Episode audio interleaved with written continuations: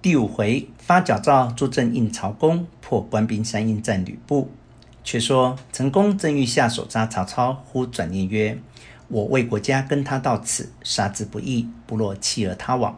插剑上马，不等天明，自投东郡去了。”操觉不见陈宫，寻思此人见我说了这两句，以我不仁，弃我而去，吾当即行，不可久留。遂连夜到陈留，寻见父亲，备说前事，欲散家资，招募义兵。父言。资少恐不成事。此间有孝廉魏宏，疏财仗义，齐家巨富。若得相助，事可图矣。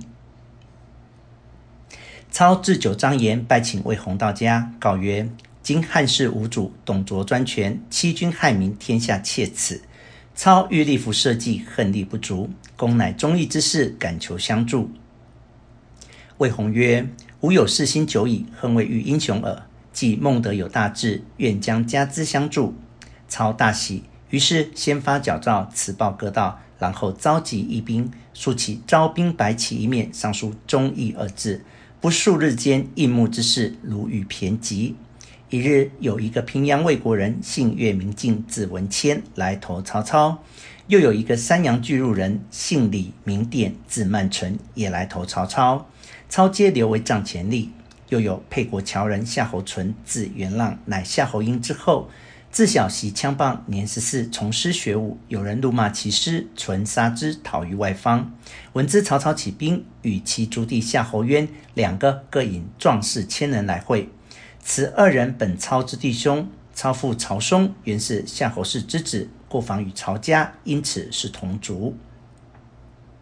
不数日，曹氏兄弟曹仁、曹洪各引兵千余来助。曹仁字子孝，曹洪字子廉，二人兵马熟娴，武艺精通。操大喜，于村中调练军马。魏宏尽出家财，置办衣甲旗幡，四方送粮食者不计其数。时袁绍得操矫诏，乃聚麾下文武，引兵三万，离渤海来与曹操会盟。操作檄文以达诸郡，檄文曰。操等今以大义布告天下：董卓欺天罔地，灭国弑君，秽乱宫禁，残害生灵，狼戾不仁，罪恶充饥。今奉天子密诏，大集义兵，誓欲扫清华夏，剿戮群凶。望兴义师，共谢公愤，扶持王室，拯救黎民。檄文到日，可速奉行。操发檄文之后，各镇诸侯皆起兵相应。第一镇。后将军南阳太守袁术，第二镇冀州刺史傅玉，第三镇豫州刺史孔宙，第四镇兖州刺史刘岱，第五镇河内太守王匡，第六镇陈留太守张邈，第七镇东郡太守乔瑁，第八镇商阳太守袁仪，第九镇济北相包信，第十镇北海太守孔融，第十一镇广陵太守张超，第十二镇徐州刺史陶谦。第十三镇西凉太守马腾，第十四镇北平太守公孙瓒，第十五镇上党太守张扬，第十六镇乌程侯长沙太守孙坚，第十七镇齐襄侯渤海太守袁绍。诸路军马多少不等，有三万者，有一二万者，各领文官武将投洛阳来。且说北平太守公孙瓒统领精兵一万五千。路经德州平原县，正行之间，遥见桑树丛中一面黄旗，数骑来迎。瓒视之，乃刘玄德也。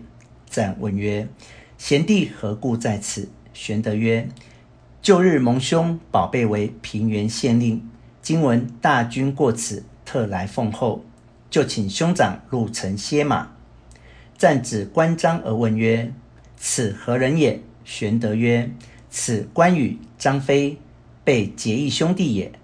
赞曰：“乃同破黄巾贼者乎？”玄德曰：“皆此二人之力。”赞曰：“今居何职？”玄德答曰：“关羽为马弓手，张飞为步弓手。”赞叹曰：“如此可谓埋没英雄。今董卓作乱，天下诸侯共往诛之。”贤弟可欠此逼关，一同讨贼，立扶汉室，若何？玄德曰：愿往。张飞曰：当时若容我杀了此贼，免有今日之事。云长曰：“事已至此，即当收拾前去。”玄德、关张引数骑跟公孙瓒来。